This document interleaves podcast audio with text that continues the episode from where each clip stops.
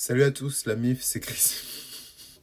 Sur Mythologie Astrale, en fait, j'ai fait une commande et c'est remplacé, donc je enregistre par-dessus, mais euh, c'est juste que mes fesses de villageois, j'ai pas l'habitude de la technologie iOS et compagnie, donc je suis toujours un peu. Euh, ouh, bouton, données, data, waouh!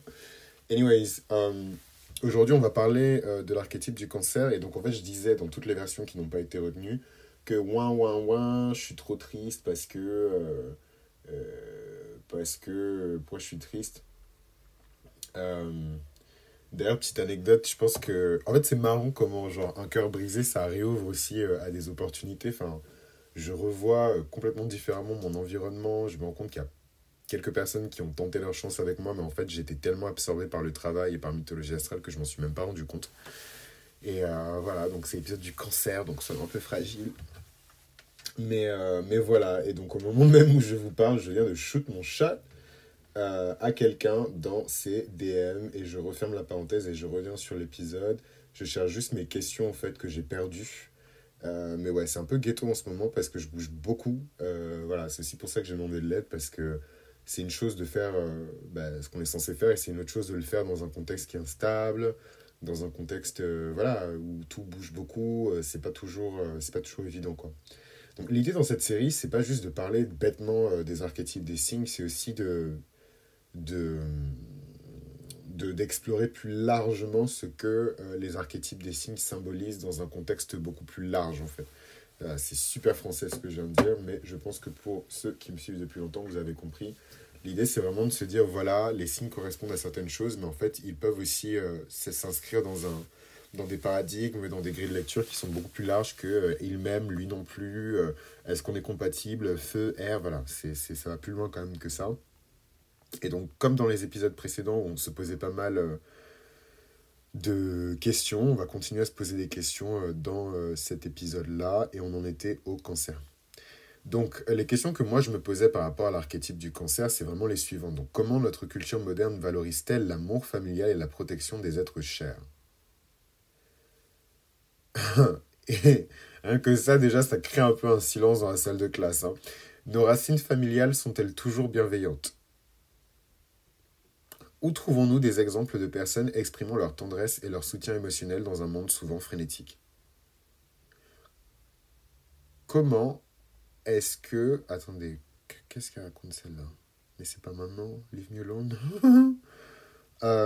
Comment est-ce que la société... Ah, euh, où trouvons-nous des exemples de personnes exprimant leur tendresse et leur soutien émotionnel dans un monde souvent frénétique? Comment est-ce que la société les traite? Comment le concept de chez soi et de sécurité émotionnelle est-il incarné dans notre société contemporaine? En fait, on pourrait faire des bêtes de dissertation avec ça. Et d'ailleurs, euh, bon, c'est pas un truc que je vais donner au groupe euh, euh, rédaction, mais, mais en fait, je me suis dit, mais c'est des super sujets, en tout cas, de débat, en fait, l'air de rien. Voilà, Euh, donc on va répondre aux questions et on va filer cet épisode, mais ce que je voulais dire avant ça, c'est que l'archétype du cancer, il est beaucoup plus présent que ce qu'on peut imaginer dans nos vies en fait. L'archétype du cancer, il est présent dans la voiture que vous conduisez, il est présent dans votre configuration familiale, il est présent dans votre maison, il est présent dans la maison que vous projetez d'acheter, il est présent dans tous vos goûts et toute votre esthétique et, tous vos désirs qui sont liés aux besoins de sécurité, donc pas le besoin de confort, mais vraiment de sécurité. Et donc ça, c'est assez important euh, à garder euh, à l'esprit. Moi, je trouve que euh, quand on parlait de la première question, comment notre culture moderne valorise-t-elle l'amour familial euh, ben, En fait, je trouve que la culture moderne ne valorise pas vraiment l'amour familial et la protection des êtres chers, euh, ni même mettre en avant euh, le, la, la, des concepts comme la solidarité, la sécurité, le bien-être familial. Au contraire, je trouve qu'on régresse sur ça. Après, vous allez sûrement me dire que mon opinion, elle est très conservatrice. Euh, Peut-être. J'ai quand même ma maison 3 entière en Capricorne. Donc au-delà des affinités politiques, je pense que ça joue aussi sur ma vision du monde et la manière dont je vois les choses. Mais clairement, enfin moi, euh, je n'ai pas 50 ans, mais j'ai quand même assez d'âge pour me souvenir du monde à la fin des années 90 et au début des années 2000 et du monde maintenant dans les années 20. Euh, ça n'a rien à voir. Euh, Il y avait beaucoup plus de politique de natalité, il y avait beaucoup plus d'encouragement à faire des enfants, il y avait beaucoup plus de systèmes, surtout en France, de systèmes sociaux qui sont là pour soutenir la structure traditionnelle, familiale, etc.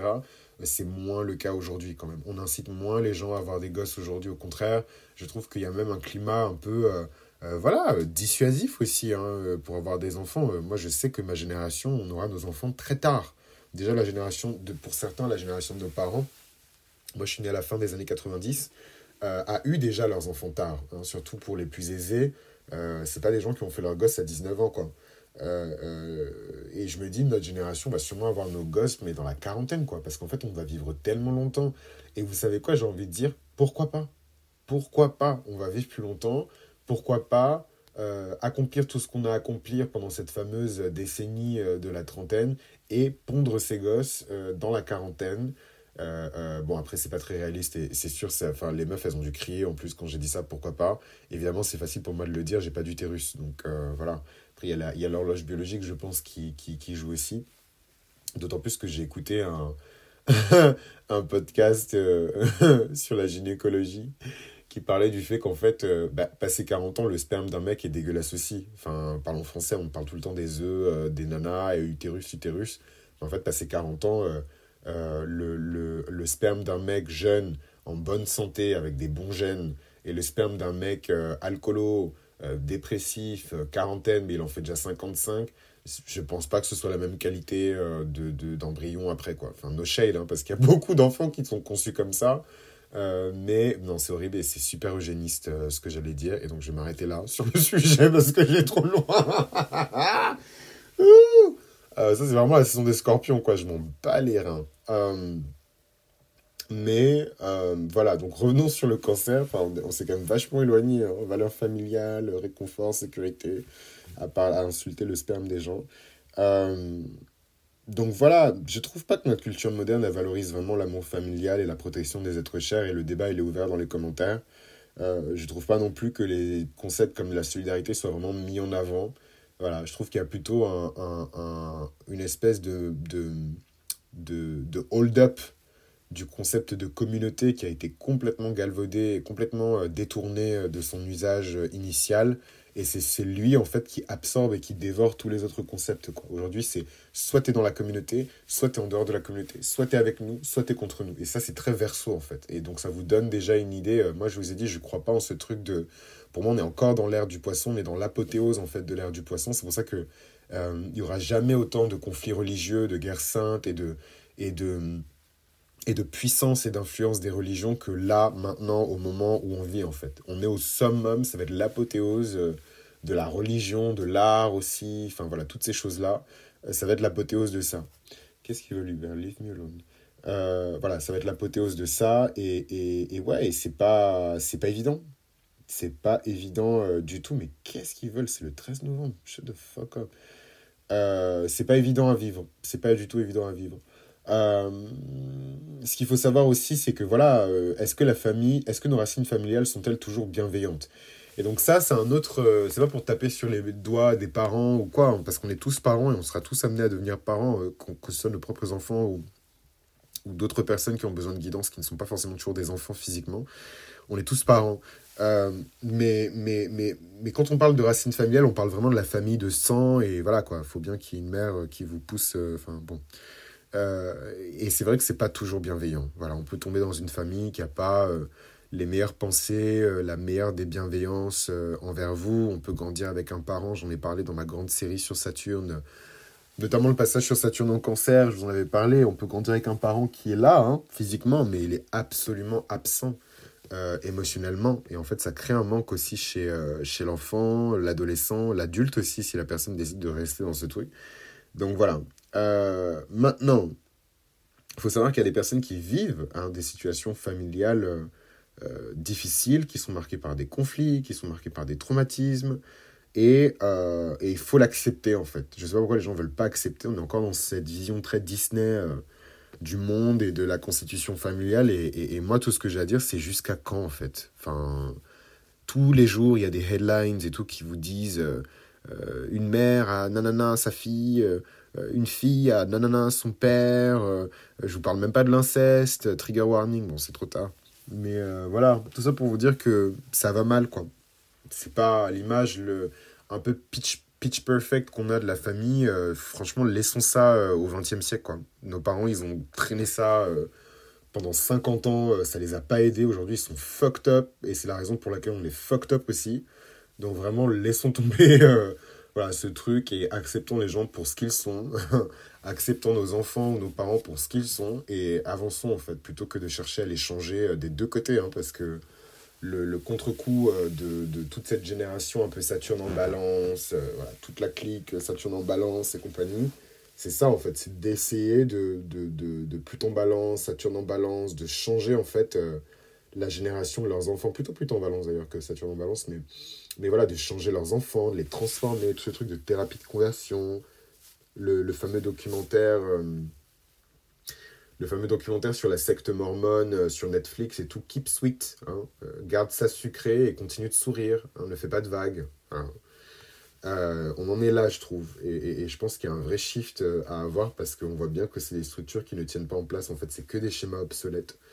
Et, euh, et, clairement, euh, si déjà la génération euh, de nos parents, ça les a pas aidés, c'est sûrement pas notre génération avec toutes les innovations technologiques et, et l'ubérisation de la société et la destruction en fait de, du modèle familial traditionnel qui vont nous aider. Quoi.